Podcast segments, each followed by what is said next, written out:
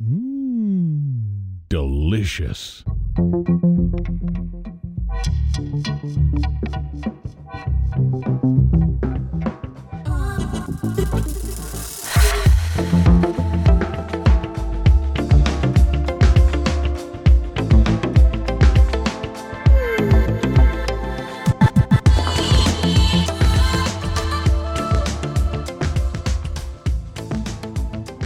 Hola sabrosos y sabrosas, ¿cómo les va? ¿Qué tal les está yendo en esta semana? Pues yo otra vez aquí de nuevo a, de nueva cuenta poniéndoles gorro con un episodio más de mi podcast. Espero que, que lo estén disfrutando, espero que les estén gustando los temas. Y en el episodio de hoy me puse a pensar en las vibras esas vibras que inconscientemente desprendemos o pensamos y, lo que nos envuelve a, nosotros mismos, a nuestra persona y nos hace ser lo que somos, pero no nos damos cuenta que a veces esas vibras eh, las lanzamos al universo, las lanzamos al mundo y atraen las mismas vibras en diferentes personas o en circunstancias que se nos regresa, es, como un boomerang, ¿no? Y es como el, dichoso karma que luego lo que tú, tú avientes al mundo, pues eso mismo se te va a regresar algún día. Y en ese, en ese, con esos pensamientos me puse a pensar que a veces, pues uno anda como en piloto automático y no sabemos las vibras que andamos lanzando hacia, hacia el exterior y luego después nos sorprendemos cuando esas mismas vibras nos golpean porque fue lo que en primer lugar lanzamos, ¿no? Eso crea nuestra realidad independientemente, fíjense bien en esto, chequense esto, nuestra realidad es creada independientemente de lo que la realidad general esté pasando en el mundo. O sea, nuestra propia realidad personal es creada por nuestros pensamientos y es independiente a las guerras, a las pandemias, a las a los malos gobiernos, a las situaciones que estemos viviendo. Y pues en el caso de esta pandemia, que por desgracia está dejando saldos rojos alrededor del mundo, y aunque no es mi intención para nada meterme en un tema tan escabroso, tengo que reconocer que hay un antes y un después de esta contingencia. Pero yo como mucha gente ya necesitaba volver a la normalidad. Y no, no me refiero a la nueva normalidad, entre comillas. Dos palabras que si vieran cómo me caen mal, porque más que esas palabras deberíamos usar la nueva realidad, porque nunca, nunca, nunca será normal usar un cubrebocas todo el tiempo y ponerse gel antibacterial diez mil veces al día. Créanme que eso no es y no puede ser normal. Y bueno, hace unos días de esto que les estoy platicando de las vibras y de la pandemia y etcétera, eh, hace unos días hice un viaje a Mazatlán y a Durango y subí algunas fotografías a mi Instagram y como siempre pues recibes muchos comentarios, ¿no? Cuando subes fotos así de que dónde andas y por qué no avisas y bla bla bla, ¿no? Y entre esos comentarios de que qué bonito es, no lo conozco, cómo está, recibí un comentario de un chavo que me dijo algo que me llamó mucho la atención. Me dijo algo así de que qué padre se ven tus fotos. En cuanto todo esto pase, me voy a dar una vuelta a los lugares a los que tú fuiste.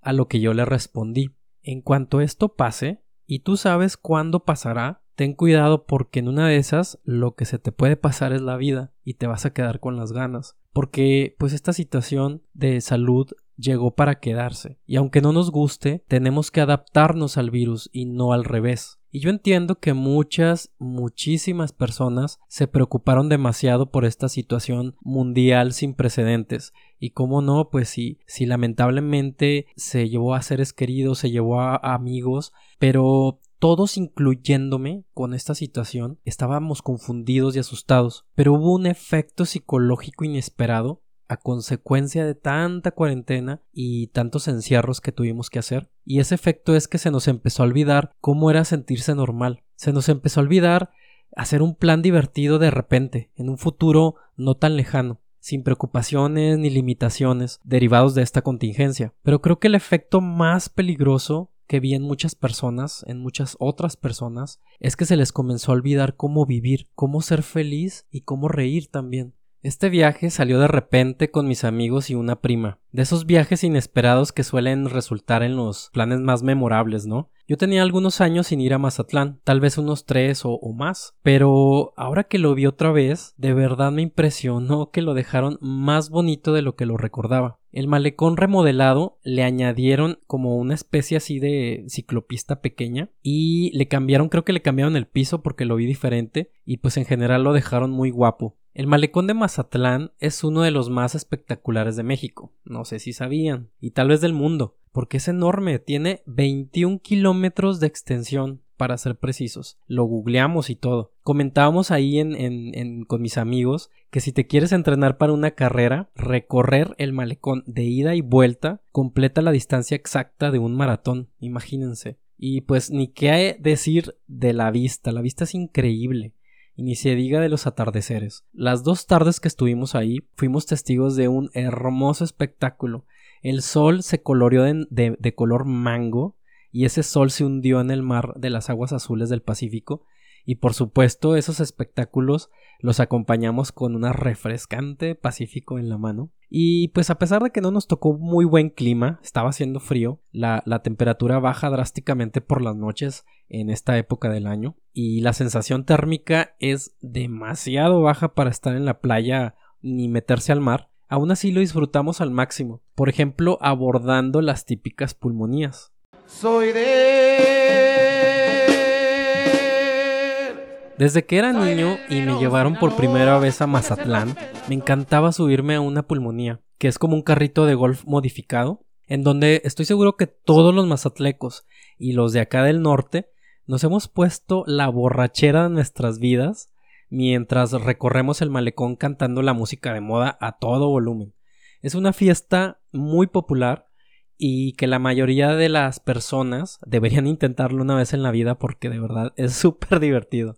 Y creo que ustedes estarán de acuerdo conmigo en que es muy bonito esa sensación de descubrir cosas nuevas en lugares que ya visitaste antes. Es como un libro que vuelves a leer y notas diferentes pinceladas en el lienzo de las letras y los enunciados. Eso nos pasó a varios de nosotros que a pesar de ya haber ido a Mazatlán muchísimas veces antes, descubrimos estas callecitas en el centro que de verdad nos quitaron el aliento. No pensé que Mazatlán tuviera estas calles tan bonitas, tan, tan bien cuidadas.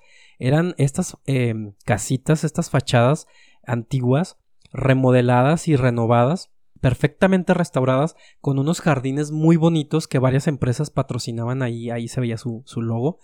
Y todo esto lo descubrimos gracias a una chica que sirvió como, nos sirvió de guía una chica que, que, que, era amiga de, que es amiga de una de nuestras amigas con las que viajamos. Y la verdad, esa es la magia de, de ir a un viaje.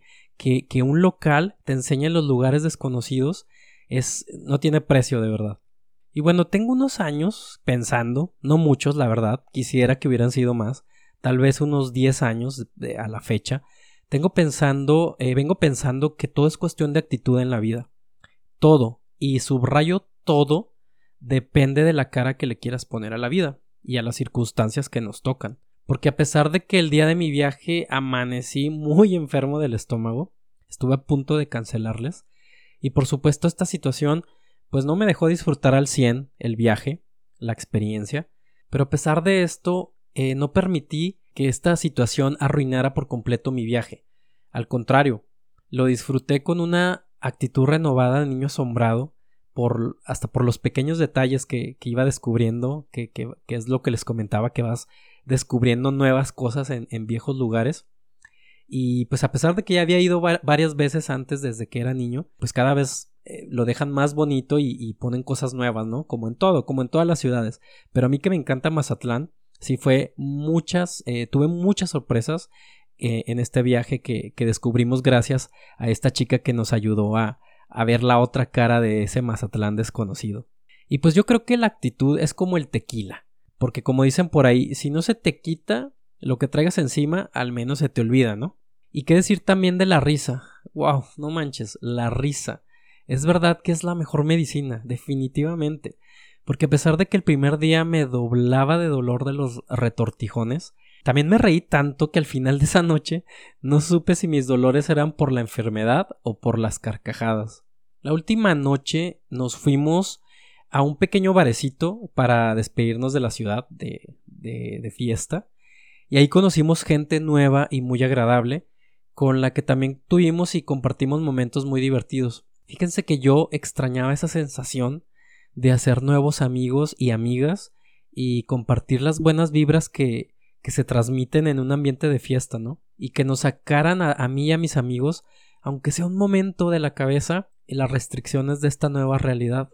Y bueno, pues ya cuando salimos del, del barecito por ahí después de la medianoche, Mazatlán nos despidió con una neblina que cayó sobre todo el malecón. Y no manches, se veía espectacular, era como si estuviera de repente dentro de una película de ciencia ficción. Y al otro día, ya fresquecitos y, y, bañaditos, emprendimos nuestro viaje hacia el punto número 2 de este viaje improvisado, que es, que es un pueblito llamado Mexiquillo en el estado de Durango. Pero antes llevamos a nuestros amigos, los que no conocían, los llevamos a desayunar a un lugar que no se pueden perder en Mazatlán, que es el delicioso y clásico restaurante Panamá.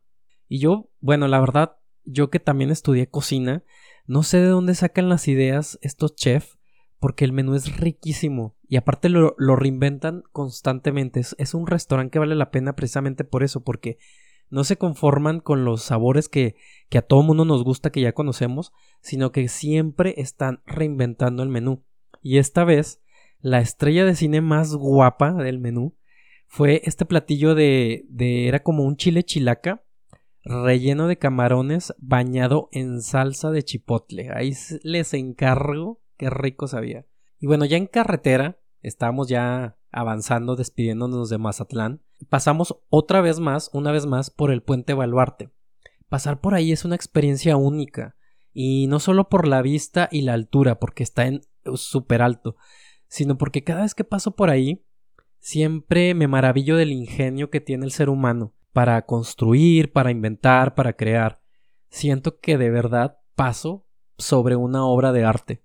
Y bueno, cuando por fin ya estábamos llegando a Mexiquillo, otro dolor fuerte de estómago, así, pero bien cabrón, me impidió comer el delicioso pozole y el menudo que, mis amigos sí pudieron pedir en una cabañita que servía como restaurante. Y bueno, me, me conformé con el conocido sabor de la pizza hawaiana, pero eso sí, la hicieron en un hornito de leña que justo enfrente de nosotros en, en medio del bosque. Y bueno, después de cenar, entramos en el coche a la Reserva Natural de Mexiquillo, un espacio irreal, lleno de coníferas muy altas, y estas, estos árboles estaban sembrados alrededor de enormes piedras prehistóricas, donde alguna vez un mar antiguo dejó su rastro grabado en ellas, porque se puede ver las líneas que el agua va dejando mientras sube de, nivel. O, mientras baja también va, va, dejando esas líneas en las piedras, entonces se quedan grabadas para la eternidad, para la posteridad y se podían ver perfectamente. Entonces yo me maravillé pensar que tal vez eh, en uno de esos lugares habitaron los, los, dinosaurios y que yo estoy ahí en ese lugar, ¿no? Donde hace millones de años habitaron los dinosaurios o, convivieron otras especies de, de, animales. Y es como un viaje al tiempo y es de verdad, es una experiencia que a mí cuando, cuando reconozco este tipo de lugares, pues la verdad, díganme ñoño, díganme lo que quieran, pero yo siento así como una especie de, de temblor en mi cuerpo porque, porque digo, qué pequeños somos, ¿no? Y, qué fugaz es nuestra vida, nuestra existencia como seres humanos.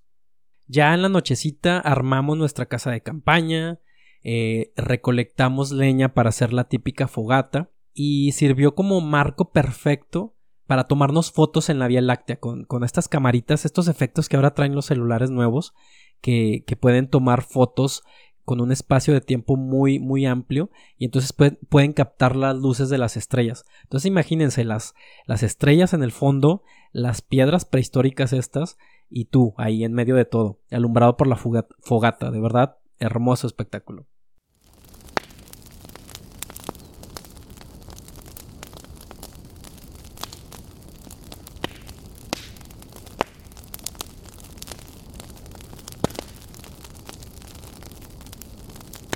Cada vez que puedo, eh, lo digo porque y lo vivo porque siento que hay una especie de magia indescriptible acerca de contar historias entre amigos alrededor de una fogata. Es una actividad que crea lazos, siento yo, que seguramente serán de imposibles de romper con el tiempo. Eso, ese tipo de experiencias une a las personas.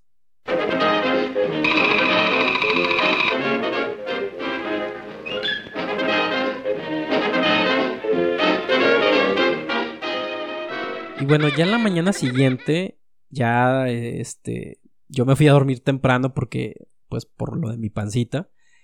Pero me despertó, fui de los primeros en despertar porque me despertó el sonido de un pájaro carpintero picoteando los, los troncos por ahí. Y me salí de mi casa de, de campaña en su búsqueda. Y cuando lo encontré, sus plumas rojas me hicieron acordarme del pájaro loco de, de la caricatura.